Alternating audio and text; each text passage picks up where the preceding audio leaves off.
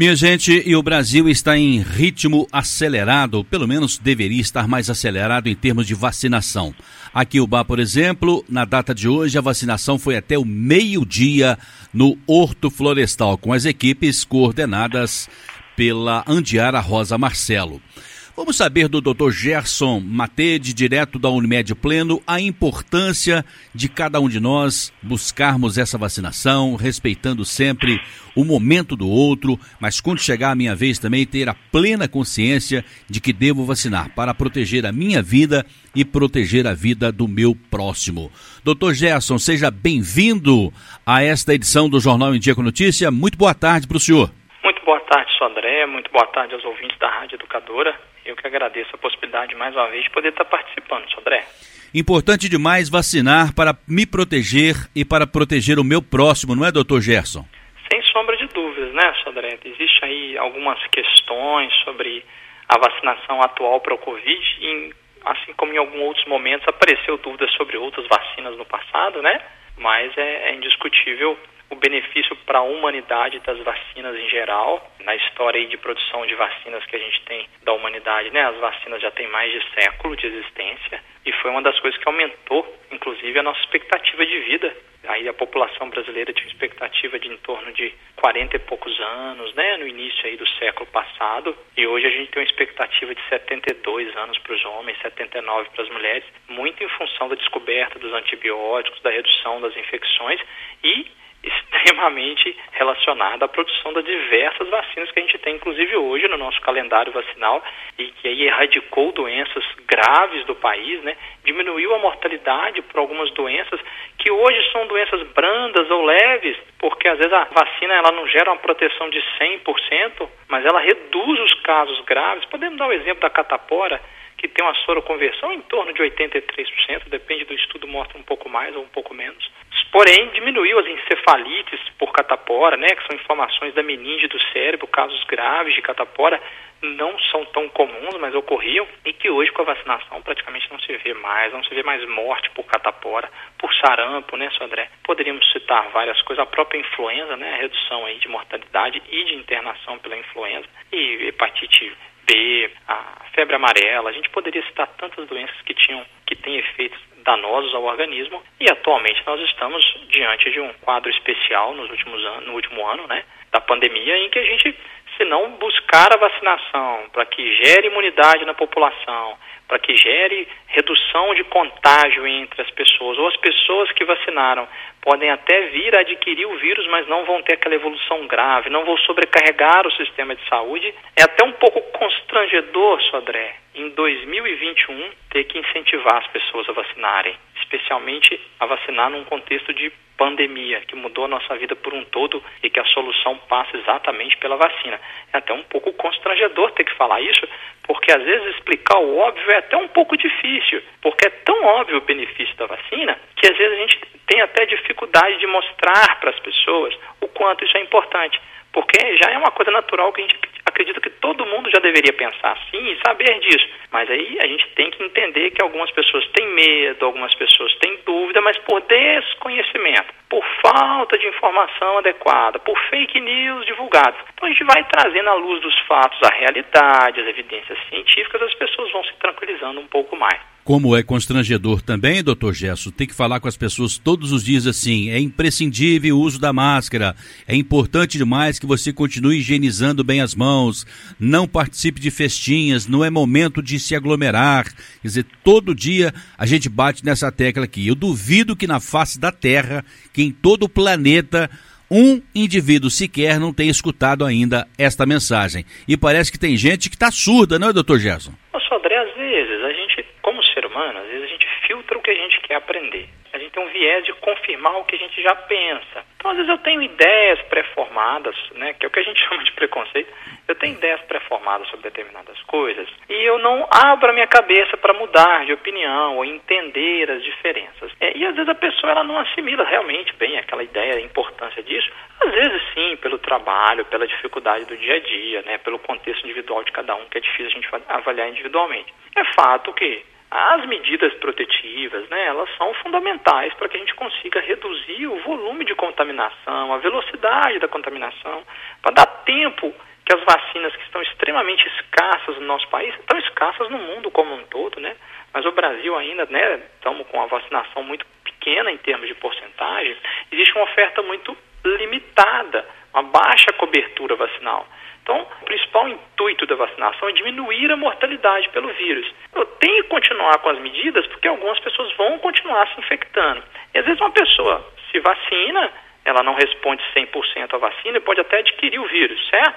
Mas se ela tem uma resposta parcial, há uma tendência que ela tenha uma, uma, quantidade de vírus, uma carga viral menor, ela também contamina menos os outros, né? Então, assim como o distanciamento social, a higiene das mãos, os, os usos dos equipamentos de proteção individuais são fundamentais, a vacina também vai ser, esse conjunto de medidas vai somando fatores para que a gente consiga vencer a pandemia, passar por ela no decorrer do tempo. Nós vamos passar, a gente fala isso aqui desde o ano passado, está demorando mais do que a gente gostaria, porque há uma pandemia mais grave, a gente nunca tinha passado por isso, como a nossa geração, mas vai passar. Está difícil, mas vai passar. Doutor Gerson, primeiro nós recebemos aqui em Ubar uma grande quantidade da vacina Coronavac. Depois veio um pouco de AstraZeneca, agora chegou um número menor de doses da Pfizer. O fato é o seguinte que a vacinação não está naquele ritmo acelerado que os brasileiros e sobretudo os mineiros e ubaenses gostaríamos, mas está indo. Surgem perguntas todos os dias. Por exemplo, dessas três vacinas que eu citei que já estão em Ubá, quais as melhores de maior eficácia para imunizar os seres humanos? Sodré, os estudos mostraram, de todas as três, a que deu a resposta maior de imunidade foi a da Pfizer, a que está chegando agora. É, em segundo lugar, a da AstraZeneca, em terceiro lugar, a Coronavac. É, então aí o ouvinte pode, mais desavisado, pensar, ah, então eu quero escolher qual vacina eu vou tomar, né? Eu, particularmente, tomei a, a, primeira que me foi oferecida, né, Sodré? Foi a Coronavac, que era a que estava disponível, e óbvio que em proteção aos meus pacientes que eu atendo, em proteção a mim e a minha família, eu não fiquei escolhendo e tomei aquela que foi oferecida naquele momento. Eu não vou escolher qual vacina eu quero. Aquela que eu tiver acesso, eu vou vacinar. A somatória de todas as vacinas vão aumentando a porcentagem de imunidade na população. É, existem diferentes diferenças nas formas que essas vacinas foram criadas, todas foram das formas naturais, habituais que se fazem vacinas, né? E aí existe uma pergunta comum também, né, Sodré? Qual das três são mais seguras? É verdade. Não é verdade? Então, se as vacinas atuais são seguras, as pessoas elas ficam com medo de algumas coisas novas que aparecem e se sentem, às vezes, inseguras diante daquela questão da vacinação. Porém, como que faz uma vacina, né? As atualmente utilizadas, elas são semelhantes a qualquer outra vacina amplamente utilizada que já está no nosso calendário, tá, Sodré? É importante os ouvintes entenderem que a forma que essas vacinas foram produzidas foram de forma semelhante. Aí a pergunta vem: tradicionalmente, o desenvolvimento de uma vacina pode levar até 10 anos, né, Sodré? Pode. Só que em caso de emergência, desde que você tenha um apoio financeiro suficientemente disponível para isso, e foi o que houve nesse caso, sem dúvida alguma, né? Esse processo pode ser acelerado. E foi o que ocorreu. Até por uma questão, se eu tenho uma empresa, Sodré, que produz medicamento e vacina, e eu tenho uma doença que é a mais contagiosa e a que está sendo mais letal na humanidade nos últimos meses e no último ano. É interessante para minha empresa produzir uma vacina para aquela doença, porque eu vou lucrar com isso? Claro que é, né, Sodré? Então houve um investimento maciço de dinheiro público, de dinheiro privado, para que tivesse uma resposta mais rápida do que o habitual. Nós demoramos da descoberta de mortalidades por uma causa nova até descobrir o que, que era, que era o HIV, passou-se mais de dois anos para descobrir o que, que era. O coronavírus ele foi isolado e descoberto em menos de um mês. Nós estamos num processo de tecnologia um pouco mais acelerado atualmente. Então acaba sendo de forma mais eficiente. Então você começa a ter uma imensa produção de vacinas no mundo, né? Quase 200 lá atrás, ano passado, isso foi só aumentando. Você vai ter uma porcentagem enorme que não deu resultado e que não se seguiu adiante com os estudos. E foram passando para diversas fases de segurança de uma vacina, né, de uma avaliação de uma vacina, para chegar à disponibilidade ao público, inclusive com estudos clínicos, com as fases de estudo clínico. Então, as vacinas atuais são seguras sim. Acho que a gente pode, eu posso fazer a pergunta, Sodré, antes que alguém faça, né? A gente vai fazer é, ensaios pré-clínicos, ensaios de fase 1, ensaios de fase 2, a fase 3 ou os trials, né, que a gente chama de grande quantidade, tudo isso foi sendo feito de forma um pouco mais célere, porque precisava de uma resposta mais rápida, porque a mortalidade não parava de aumentar. Então isso foi ocorrendo e nós tivemos esses resultados. A gente pode ter um questionamento, por exemplo, de qual tipo de vacina, né? Tipos de vacinas que a gente tem. Então vamos lá, rapidamente, Sodré. A gente tem a vacina que pode ter uma parte inteira de uma bactéria ou de um vírus, ou apenas uma parte desse vírus, um, uma proteína. Ou uma vacina que tenha parte do DNA, do código genético desse agente infeccioso. A vacina inativada, por exemplo, que é a Coronavac, ela tem o vírus do coronavírus inteiro, mas inativado. Você mata o vírus, ele mantém as proteínas, eu apresento aquele vírus ao organismo, ele vai desenvolvendo imunidade àquilo. Você tem a vacina da AstraZeneca, em que você usa um vetor viral. Eu pego um adenovírus, que é um vírus que está comumente em contato com o ser humano, não causa doença, é um vírus brando, tranquilo, e eu boto material genético, um pedaço de uma proteína do coronavírus ali dentro, e aí esse vírus, adenovírus, está dentro dele a proteína do coronavírus. Quando ele invade o nosso organismo através da vacina, ele vai gerando essa resposta imune. Por isso que às vezes a, AstraZeneca dá um pouquinho mais de febre de efeito colateral, por ter essa presença desse outro vírus. Mas ao mesmo tempo ela acabou tendo uma resposta imunológica um pouco melhor. E agora a da Pfizer também, né, que usa tecnologia já mais do que robustamente estudada e que tem dado uma resposta melhor ainda. Que ótimo, que vão que cheguem cada vez mais vacinas de diferentes instituições e no futuro, Sodré, nós vamos fazer avaliações retrospectivas para saber quais foram as melhores vacinas. Então, se dessas vacinas, alguma se saiu muito melhor e a gente tem condição de manter na nossa população nos próximos anos a vacinação com aquela que foi melhor, provavelmente é a tendência do que ocorra. Mas nesse momento, quanto mais pessoas vão adquirindo imunidade, mais o vírus não tem para onde ir, mais a gente vai tendendo a voltar a nossa vida ao normal. Mas enquanto houver essa escassez de vacina, a vida não vai voltar ao normal.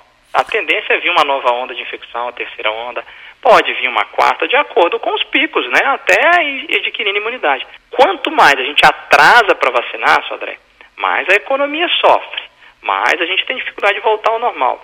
Quanto mais pessoas se contaminam por falta de vacina, maior a chance de aparecerem novas variantes, como a de Manaus ou como a indiana, e aí o problema retorna toma força, porque eu pego um novo vírus, uma nova variante, que às vezes algumas vacinas vão proteger, outras não, então começa a ter novos surtos até a gente desenvolver imunidade para aquela nova variante.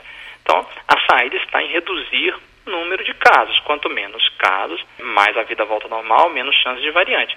E essa saída está nas proteções individuais e na vacinação. Doutor Gerson, recapitulando, quando surgiu esse vírus lá na China, em 2019, e logo em seguida apareceram as vacinas. O senhor acabou de dizer aí num tempo recorde. E aí os leigos começaram a indagar o seguinte: por que, que a vacina contra o câncer não chegou até hoje? A vacina contra a AIDS também acho que não chegou ainda, não está aprovada ainda. E aí chegou nesse tempo recorde. O senhor já explicou aí, inclusive, o auxílio da tecnologia, aquela coisa toda. Isso que eu acabei de apontar aqui visto pelos leigos lá no comecinho, não é uma base suficiente para desconfiar da eficácia das vacinas? Essa resposta é muito simples, Sodé. Não. Infelizmente, houve muita desinformação no país. Muito contexto de posicionamentos radicais, né? posicionamentos contrários, isso gera dúvida nas pessoas. As pessoas têm dificuldade de entender um contínuo de ideias. Elas gostam de ser polarizadas. Só que toda ideia, ela entre um extremo e outro, existe um contínuo, um meio termo, Sodré. A gente bate nessa tecla aqui. O excesso de exercício físico pode ser deletério, o sedentarismo também. Em termos de racionalidade, de condutas, não seria diferente diante de um contexto é, social, político, de futebol. Qualquer radicalismo pode trazer prejuízo. E a gente, às vezes, tomou partido de forma mais forte, com tendências mais radicais de cada um, e às vezes a gente gerou um medo acima do que precisava e muitas informações desencontradas. A gente não tem ainda vacina para o HIV pelas características do vírus do HIV. E já se tentou, inclusive se usa o coronavírus para tentar fazer vacina para o HIV. Já é um estudo que vinha há algum tempo utilizando outros coronavírus que a gente já conhecia, não esse, o Covid-19 que foi descoberto em 2019. Então, algumas vacinas a gente tem dificuldade de ter resposta. Demorou-se para outras mais tempo. E o câncer, Sodré, aí a resposta específica para o câncer, o câncer não é um agente infeccioso externo do corpo. O câncer é uma célula do corpo parou de respeitar o espaço dela e começou a se multiplicar de forma indiferenciada, de forma é, não restrita, e invadiu os espaços laterais, ou caiu na corrente sanguínea e gerou uma metástase à distância, mas é uma célula com DNA da própria pessoa. Então, como que eu vou fazer uma vacina contra o câncer se o DNA que eu vou apresentar para o sistema imunológico é o DNA da própria pessoa? Isso é muito difícil. Se tenta as terapias imunológicas para tumor, para câncer, mas a gente tem que desenvolver muito nessa área. Melhoramos, mas é difícil você gerar medicamentos que tratem e que consigam selecionar e afetem apenas a célula cancerígena sem afetar o resto do, do organismo, sendo que aquela célula cancerígena tem um DNA igual das outras células.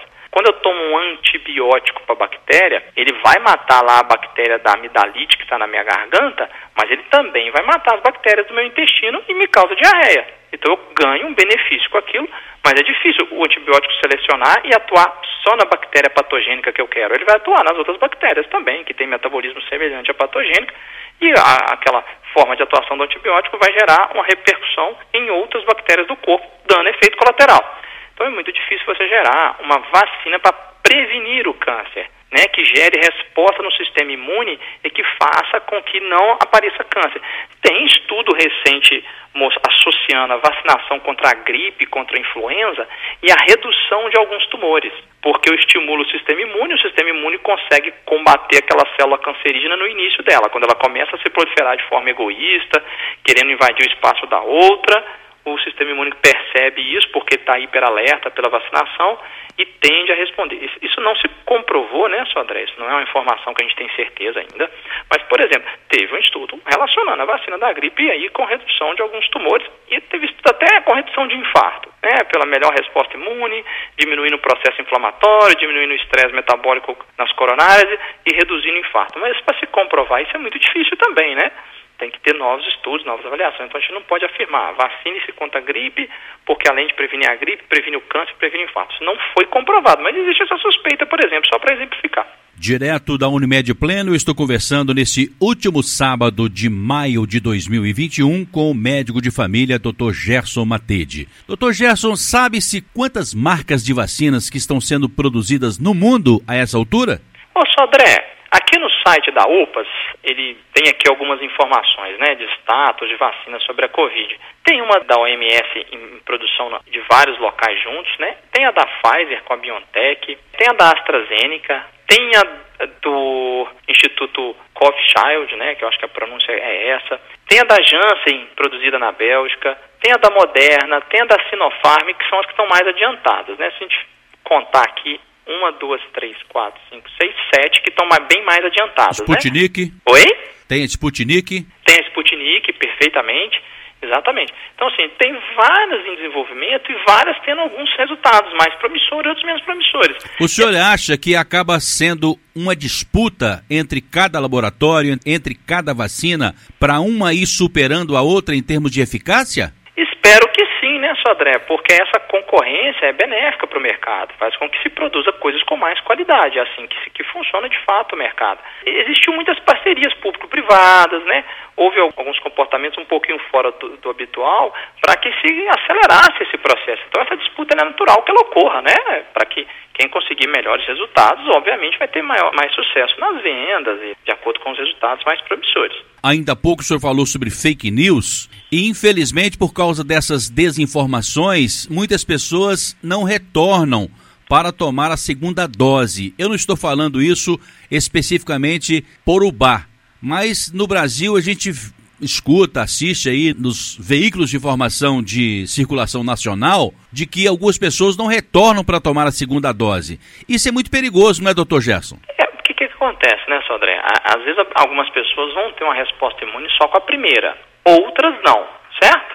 Mas aquela pessoa é de um grupo prioritário, né? Seja profissional de saúde, pela idade, agora pelas comorbidades que está se vacinando aquela pessoa toma a primeira dose e não volta para a segunda. Ela pode não gerar uma imunidade.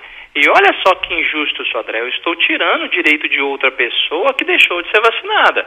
Se eu não tenho o intuito de tomar a segunda dose, é um ato egoísta tomar a primeira e não retornar. A gente sabe que algumas pessoas vão deixar de, de retornar por desinformação, né, por simplicidade, então, mas as informações estão chegando. Então, cabe às pessoas é, estimularem os amigos, estimularem os conhecidos a vacinar, a, a retoma a vacina novamente. Você cerceou o direito de outro de ter tomado a primeira dose porque você recebeu, então volte lá e tome a segunda para contemplar uma imunidade adequada. Porque para aquelas pessoas que se imunizariam após a segunda dose, mas só com a primeira não se imunizaram, nós jogamos fora uma dose, que aquela pessoa se vacinou, não gerou resposta imune. Geraria se ela tomasse a segunda, ela não tomou. Então nós desperdiçamos uma dose e num momento de tanta escassez de vacina, é muito injusto fazer isso. Nesse momento deve ter alguém nos perguntando, perguntando a mim e ao Dr. Gesso. Pois é, Dr. Gesso, mas eu conheço alguém aqui em Ubar que foi vacinado, teve o vírus no ano passado, ele e quase toda a família, depois recebeu as duas doses da vacina e ainda assim está na UTI com problemas graves de saúde. Qual que seria a resposta para um caso como esse, hein, doutor Gerson? A resposta é o seguinte, Sodré. Toda vacina, qualquer vacina, tem uma porcentagem de resposta imune para qualquer doença. Então, às vezes, aquela pessoa teve o coronavírus e, infelizmente, não teve uma resposta imune duradoura. E aí a pessoa teve o risco de adquirir de novo. Ela se vacinou e, infelizmente, o sistema imunológico dela não conseguiu gerar uma resposta duradoura. Pode ser por algum medicamento que ela toma, pode ser por uma característica genética dela, pode ser por alguma imunossupressão que ela tem, pode, pode ser sim. Tem várias explicações. Ou ela pode não, não responder, está na porcentagem daquelas pessoas que não responderam à imunidade e vir a adquirir novamente a doença e ter um caso grave. Agora, será, Sodré, que a gente está divulgando todos os casos que se vacinaram e deixaram de contaminar, tem como a gente saber? Tem como eu saber aqueles casos que se vacinaram, tiveram contato com o vírus e não se infectaram? Não tem como eu ter certeza disso, porque a gente não sabe o tempo inteiro onde que o vírus entrou em contato com cada um. O que a gente tem de resposta em relação a isso é que está despencando a internação na população vacinada. Tanto é que essa é uma das explicações para a proporção de internações em jovens ter aumentado. Então, para cada 100 pessoas que se internam hoje, existe uma proporção maior de jovens se internando do que antes. Por quê? Porque os idosos estão ficando mais imunizados, estão deixando de se contaminar mais. Porque os, os mais novos também cansaram um pouco mais a pandemia, estão se expondo mais e também em função das variantes, né, que podem ter uma complexidade maior em jovens do que o início da pandemia.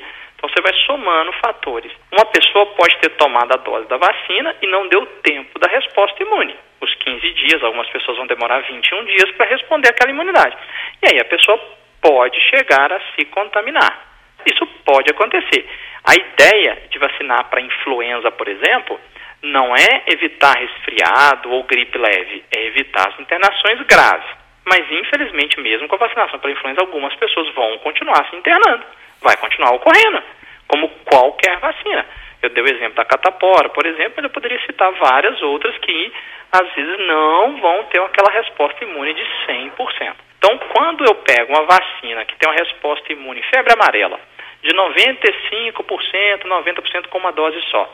E saio vacinando a população inteira ou os grupos prioritários, começa a diminuir a chance do vírus achar quem não está vacinado. Ou quem não respondeu à vacina, ou quem está nesses 5%.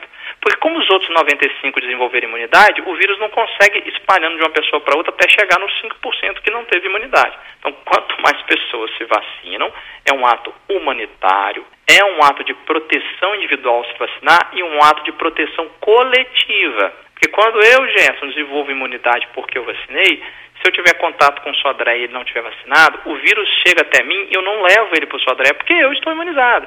Então é, é o que a gente chama de imunidade de rebanho.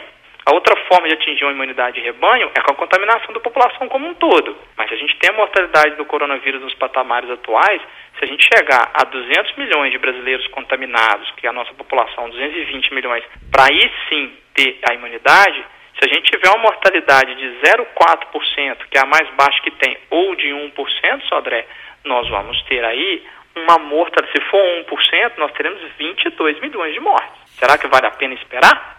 Ou será que vale a pena tentar a imunização com a vacina e diminuir de 22 milhões para números muito mais baixos. Imunizar certamente que é o melhor caminho. Doutor Gerson, eu fico muito triste quando eu vejo aqui no noticiário alguns médicos pelo país que estão, abre aspas, vendendo atestados médicos. Se eu fico triste, imagina quem é da classe, quem é da categoria, deve ficar mais triste ainda, né? Nossa, André, o, o ser humano de qualquer profissão tem os seres humanos que vão cometer erros, que vão cometer acertos, que vão se dedicar mais, se dedicar menos, que vão ser honestos ou que vão ser desonestos. E a população como um todo fica muito entristecida disso acontecer, né? Poxa, se vai priorizar uma pessoa que não era para ser priorizada. Eu confesso que eu não vi nenhum caso próximo, não tive nenhum contato nem com alguém, eu conheci alguém que conseguiu né, um atestado falso com, como comorbidade para conseguir se vacinar. Mas, infelizmente, tem essa notícia e tem que recorrer ao rigor da lei e à punição e à denúncia.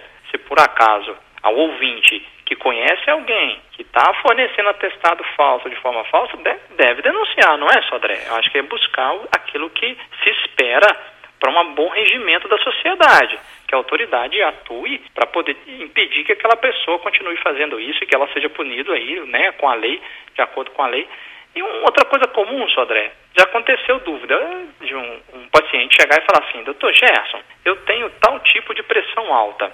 Eu tenho direito de tomar a vacina? O que eu mais ouvi dos pacientes foram: eu só quero que o senhor faça atestado para mim se eu tiver direito, tá, Sodré? O que eu ouvi foi o contrário. Muito bom, hein? De chegar e falar: não quero passar na frente de ninguém. E eu ouvi isso sim.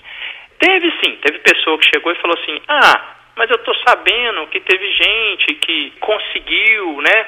O atestado está vacinando sem ter direito. Aí, algumas respostas para isso. A primeira delas é que a gente não conhece o outro ser humano como um todo. Será Tem que, que apresentar não... provas. Exatamente. Será que ele não tem uma doença que eu não sei? Eu não tenho certeza da doença de todos os meus amigos, né? Você respeita a individualidade do outro em termos de condições clínicas e médicas. Então, às vezes você não está sabendo que aquela pessoa tem um adoecimento e que se enquadra dentro dos fatores.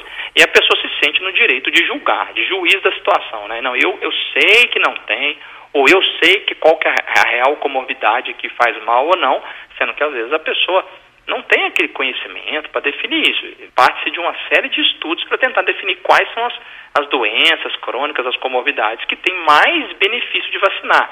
Por que, Sodré? Por que, que se escolhe? Porque são doenças em que, quando a pessoa adquire o coronavírus, a mortalidade é muito mais alta do que na população como um todo. Então, essas pessoas se beneficiam muito mais da vacinação do que outras, assim como aquele profissional que estava sob o risco de se contaminar lá no início.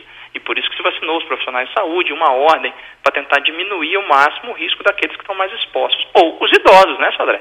Por idade, né? Porque a idade era um fator de risco importante, é um fator de risco importante. Então, o fato de eu descobrir, por exemplo, que alguém possa ter passado na frente nessa fila, faz com que o meu compromisso de não passar seja maior ainda, não é, Sodré? É verdade. Ou eu vou me colocar na condição daquele outro do qual eu acho que ele está fazendo errado, estou criticando o erro dele e vou fazer o mesmo erro? Obviamente que não. Ele né? não pode ser modelo para ninguém, né? Exatamente, exato. Esse não é um modelo de inspiração que eu vou seguir. Não. Eu, eu, é o contrário, né? Eu vou falar, eu vou seguir o, a, a ordem aleatória, né? Para aqueles que têm mais risco. Né, inclusive das comunidades, Sodré, tem tido muitas dúvidas. É importante que as pessoas procurem o seu médico e tenham o protocolo corretíssimo, bem explicado do Ministério da Saúde, que segue as orientações da, da Organização Mundial de Saúde, para que a gente vacine aquelas pessoas como prioridade, aquelas que realmente têm fatores de riscos mais importantes, como o diabetes mellitus, as pneumopatias crônicas graves, fibrose cística, DPOC, pneumoconiose, displasias pulmonares, entre outros, uma asma grave em que a pessoa precisa usar o corticoide de forma oral recorrente, né? A asma controlada não vai se enquadrar, né? Não vai ser um fator de risco. Pelo contrário, felizmente as pessoas com asma e bronquite evoluíram até melhor do que a população geral em relação ao Covid. A hipertensão arterial vai depender muito do tipo de hipertensão. Uma hipertensão mais resistente, com o uso do, de mais classes de medicamento, ou a pessoa que já apresenta uma lesão de órgão-alvo, uma lesão do coração, da retina, uma lesão específica, e que indica que aquela, aquela hipertensão é mais grave. Obesidade é mórbida, IMC acima de 40, a síndrome de Down, né? Cirrose hepática, anemia falciforme, doença renal crônica aí com síndrome nefrótica ou com ritmo de filtração baixo, abaixo de 60, portadores de HIV, qualquer pessoa imunossuprimida, né, Sodré? Porque ela tem mais risco de corona. Então, um transplante, uma pessoa com doença reumatológica que tem que usar corticoide em doses imunossupressoras, doenças cardíacas mais importantes com repercussão hemodinâmica, hipertensão pulmonar, angina, pós-infarto, dentre outras coisas, buscar para que faça uma orientação correta, um atestado correto, para que sejam vacinadas na ordem de prioridade real, né, e não numa ordem ilusória ou egoísta de cada um tentando aí conseguir passar na frente. E felizmente, Sodré, o que eu tenho visto no dia a dia não é isso não. Felizmente, é o contrário disso. São as pessoas buscando e falando, doutor Gerson, eu tenho direito? Não, não, não quero. Ou, ó, a sua, a sua hipertensão é assim, assim, assado. Ah, não, então não, não enquadra aqui não, né? Não, não, então eu não quero não. Isso aconteceu com muita frequência, Sodré. Isso deixa a gente muito feliz, né? De ver a honestidade das pessoas. É verdade, doutor Gerson. Doutor Gerson pode ser encontrado ali no sexto andar do edifício solar 3 de maio, na sala 601, e o telefone lá é o 3531 5844. E esse nosso bate-papo você pode acompanhar também no podcast, não é, doutor? Pode sim, né, Sodré? Temos o podcast do Saúde no Ar, né? Através da plataforma do Spotify ou através da, do próprio site da Unimed, as pessoas vão conseguir achar lá as antigas entrevistas e as atuais, para que possam buscar algum tema que seja de interesse maior, né, do que o tema que foi dito, o tema de hoje, né? Às vezes vai ter um outro tema que é de maior interesse. Então, muito obrigado pela sua presença, pela sua participação. Desejo para o senhor e para os seus familiares um ótimo final de semana e até semana que vem. Até semana que vem, sou André ouvintes. Eu que agradeço a participação. Espero que todos tenham tido algum proveito aí com o tema que gera tantas dúvidas, né? mas que será, felizmente, aí a nossa solução no decorrer do tempo, que vai ser a vacinação em massa.